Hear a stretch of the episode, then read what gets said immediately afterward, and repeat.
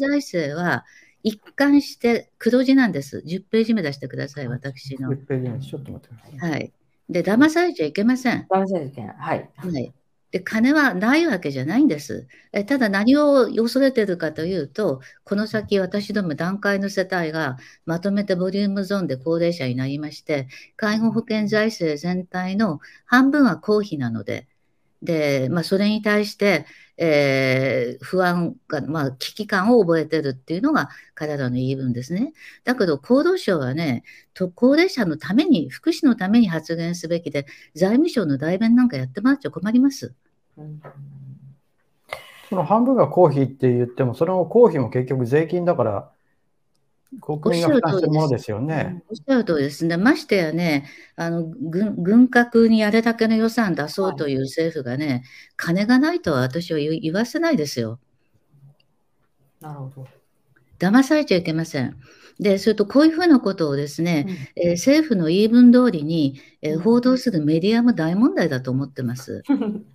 で、あの、やっぱりこの件についてはですね、私たち記者会見何度もやりましたけども、え記者会見に来る方たち、やっぱり若い記者さんたちなんですね。で、ものすごく無知で初歩的な質問なさるんですね。ほとんどご存じない。え自分の親の老後や自分自身の老後がかかってると思っておられない。今30代だったら、自分が要介護になるのが 50, 50年後ですよ、80代。50年後に制度がなかったら、あなたの道具どうなるんですかっていうことを、やっぱマジ考えてほしいですね。今日は私は本当にね、もう怒りが あの、えー、溜まってるんで、えー、ちょっと今日は、うん、あの喋り方に熱が入っています。うんうん、あのこのだから山口さんが言われてるところには、まあ、介護自体は社会連帯の仕組みで保険料による運営は制度の根幹公費の投入が抑制的であるべきで、今の50%水準が基本と考えてるって、こういうことも言ってるんですけど、この点はどうでしょう？うん、それは、あの、最初に最初に介護保険の制度設計をしたときに、えー税方式か保険方式かって大激論があって、結果保険方式を採用したんですね。その時にも批判がありました。もともと私たちが出している税金を国民に還元するのは当たり前じゃないかっていうので、まあ、ただ結果としては保険にしたおかげで、えー国民の皆さん方にあれよあれよと権利意識ができましたから、え結果往来だったと私は思ってるんですけども、その折衷方式のあの1対1、まあ5、割と5割っていうのをね、え、それをどう考えていくかっていうのは、え、それは政治的な判断の問題ですから、え、じゃあどこに予算配分するか、防衛費に持っていくのかどうかっていう問題ですよ。なるほどね。国民の生活を守らなくて何が防衛なんですか？うん。だから結局ね、こういうことはどんどん進める一方で、軍拡 GDP 比2%というのが、やっぱり非常にバランスを欠いてるっていうのは。いやだからあの防衛費は2兆円とか3兆円とか簡単に積み上げるのに、うん、その財源もなくても積み上げる一方で、でね、この介護については、黒字なわけですよね。それは、はい上野さんたちの会見でもあの服部真理子さんのお話は非常に印象的だったんですけれども介護保険は一貫して黒字なんだと。黒字続きなのにだから国は2040年とか先のことを言ってるんだと、はい、でも40歳以上の人が死ぬまで保険料を払ってるし高齢者が増えるんだからその財政としてはきちんとしてるんだと。なのに給付と負担のバランスとかそういうことを言ってできるだけ公費の負担を少なくしようとしてそれでなおかつ制度を維持するためには、どんどんどんどん使いづらい制度にしていく。だから、どんどん空洞化し、先ほど空洞化とおっしゃってましたけれども、今コメントでも制度だけ残って介護サービスというのがなくなるんじゃないかというコメントもありましたけれども、まさにそういう方向に行っちゃってるわけですよね。はい。えー、一貫して続いてきたのが、もう我慢の限度を超えたっていうのが史上最悪の介護保険改定阻止ですよね。で、まあ、あのこうこういうこの背後にあるのは財務省で、えー、負担と給付のバランスの名において利用抑制したいっていうのがもう見え見えです。ね、でもこの同じ会見で服部真理子さんあの渋谷でですね、はい、あの NPO 法人をやられていて会見に出られた方ですけれどもその先ほども上野さんのパワポイントにもありましたけれども、これ、今9割の人が1割負担なんであると。それに対してこれを2割にしたら9割の人が2倍の負担になっちゃうと。で、年金が下がって物価が上がる中ではサービスを減らさざるを得なくなる人が出てくると。サービスが減れば介護している方の状態が悪化するし、されている方の状態が悪化するし、介護する家族の負担が増えると。介護負担が増えれば虐待の危険も出てくると。家族が介護のために仕事を辞める介護移植も増える。だから、だからこそやっぱりこれでね、高齢者高齢者の尊厳を守る、望む暮らしなんかできるんでしょうかと。2割負担を負担を許してはいけないと。だ2割負担って1割から2割だから、まあ、ね、普通の全然関係ない人はそれぐらい負担すればと思う人も多いかもしれないんですけれども、負担している人からすると倍になっちゃうわけですよね。で、この本当に物価が上昇している中で、はい、はい。ちょっと具体的に金額をね、想定してみてください。はい、えー、日本の介護保険は、えー、給付量が、えー、相対的にはあの結構高くてですね、えー、本当に寝たきりの最重度、要介護5で、えー、利用料の上限が36万ぐらいなんです。で1割負担だと3万6千円。で、それが倍になったら7万越しますよ。で、今の年寄りで、えー、月額7万払える人どのぐらいいると思いますか？ほとんどいないですよね。で大体あの国民年金、えー、25年払い続けても結局のところ月額7万が上限だったりするわけですから、えー、でしかもじゃああの今でも2割負担っていうね富裕層富裕層ってどういう人かって言ったらねびっくりしますよ。年金収入を入れて、えー、年収が280万コスト富裕層です。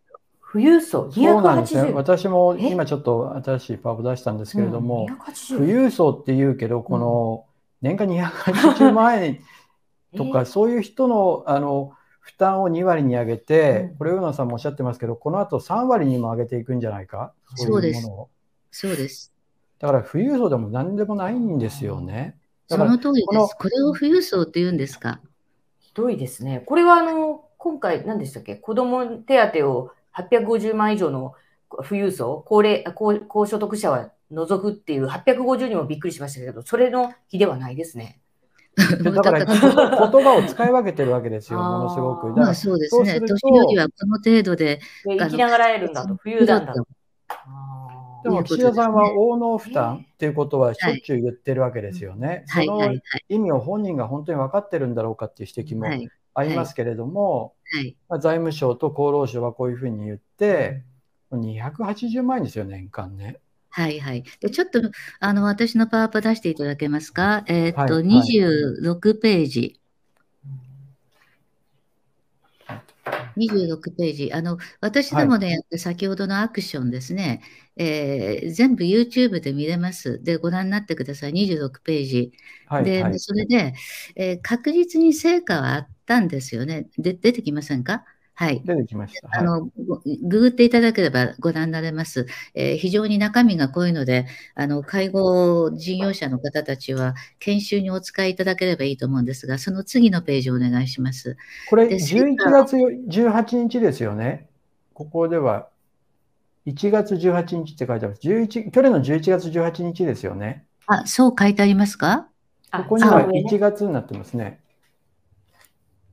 あ、ごめんなさい、間違いです。失礼いたしました。はい、まあ、でも、18日はい、あの、はい、昨年の秋です。院内集会で介護保険で上野さんの名前入れていただくと出てきますんで。まあ、次言ってください。で、なんでこれでこんなに頑張ったかっていうと、ちょうどその時期にですね、えー、社会保障部会、介護保険あえ社会保障審議会介護保険部会というものがあって、12月末までに答申をするというふうに予定が組まれてたからです。えところが、その答申は出なかったんですね。すべてほとんど、うん、あのこの課題が先送りになりました。だから確実に成果はあったと言えるんですが、次お願いします。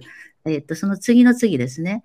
えー、これこれですね、今始まってんの、5月から始まってんのがですね、社会保障審議会、介護保険給付費分科会っていうものなんです。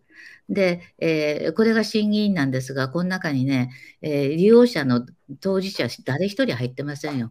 だから年寄りが全く関与しないところで、年寄りの運命が、えー、決まると。で、この結果はですね、えー、次行ってください。年内に出ます。えー、それで、まあ、あの、もうこういうような審議課題というものが出てるんですが、で、年内に出て、答申が出たら、それにをもとに、えー、予算が組まれるわけですけれども、えー、でも結果、結局のところ、まあ、この中でですね、え具体的に、え給付費をどれだけにするか、負担をどうするかということが、え決められるので、先送りにされたが、何が起きるかわからない、油断はできないっていうのが現状です。上野さん、今あの、視聴者の方からの質問で、ケアプラン有料化っていうのはどういうことだろうっていうふうに聞いてきてる方がいて、はいはいはい、こういうことをご存じない方がいらっしゃいますね。あのご質問ありがとうございます。今ね、あのケアマネージャーさんは何人かえてもいいんです。で、ケアプランただです。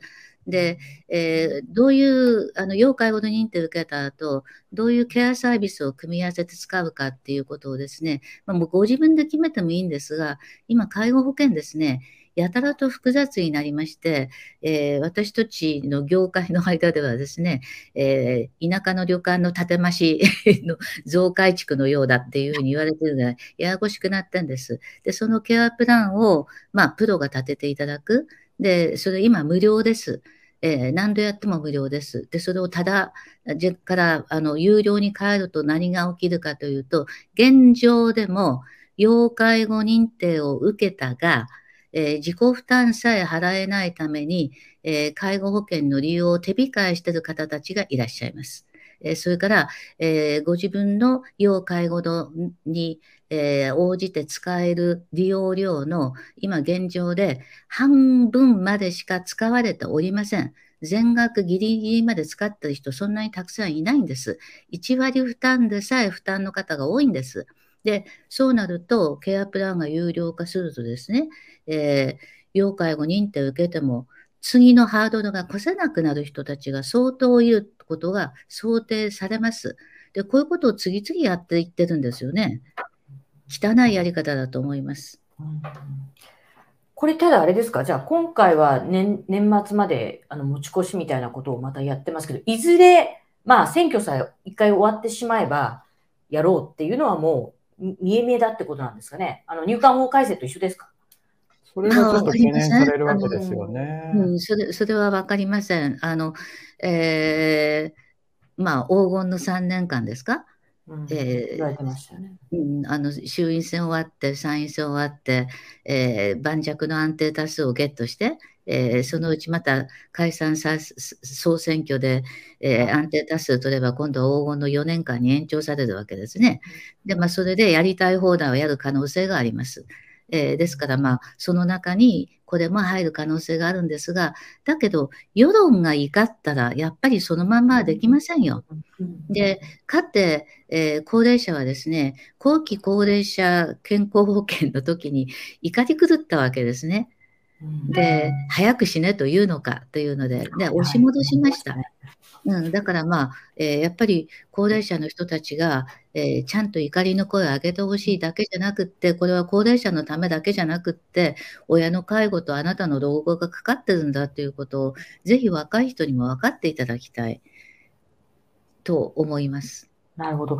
その昨年押し返したときは、こう具体的にまさにその皆さんが署名活動とか直接陳情とかロビー活動とかそういったものがかなり行われたやりました。すみません。はい。やりました。あのあの YouTube 上で集会を4回開かれて、11月18日に院内集会、記者会見をやられて、署名も同時にされていて、これから投資が出てくるぞと、これは許さないぞってことを声を上げられてましたよね、あの時ね。はい。え25ページ出してください。はい、えー、署名運動はですね、えー、認知症人と家族の会の方たちが、えー、熱心におやりになりました。なぜかっていうと、要介護1、2を外すというんだけども、えー、要介護1、2は決して軽度じゃないという、え認知症で一番大変なのは、あの身体的な問題はないけれども、えー、初期に、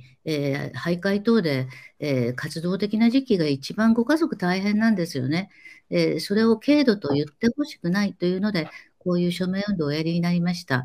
で、えまあ、その成果を、え年内に届けた。えで、こういうことをやったことがですね、原因で、え結果が先送りになったかどうかということは検証できません。そこはブラックボックスだから見えないので。だけど、やらなかったら一体何が起きただろうかってことを考えたらね、えやってよかったと本当に思ってます。上野さんからすると、そのうねりっていうのはもうまさにその上野さん、いや、その周りの方たちの問題意識が非常にはっきりしてるけれど、それこそ私世代とか、もっと若い層になると全然分かってないなと。それこそ記者、記者世代ですよね。取材でやり取りをしていても、あ、この子たち全然分かってないなというのが多いから、あの、ますますちょっとその危機感をもっと世代を超えて共有してほしいという。あ、すいません。6ページ目上げていただけますか。あのですね、えー、6月6日にあの刊行されます、えーはい、このブックレットの帯をご覧ください。えー、6ページです、私の。えー、出てきます。はい。無知は、無知は罪。はい、無知は罪です。はい。あの、無知は罪どころか、無知のせいで、あなた自身の首を自分で絞めることになります。えだからぜひ知っていただきたい。で、メディアの方にはもうぜひ本当にこういうことを報道していただきたい。えほとんどご存じないんです。介護現場の方たちもご存じなかったです。その方たちどうおっしゃるか。もう毎日追われて忙しくって、こんなこと、えー、あの知ってる暇もなかったっておっしゃるんです。で、ほっとくと何が起きるかわからないっていうのが現状ですね。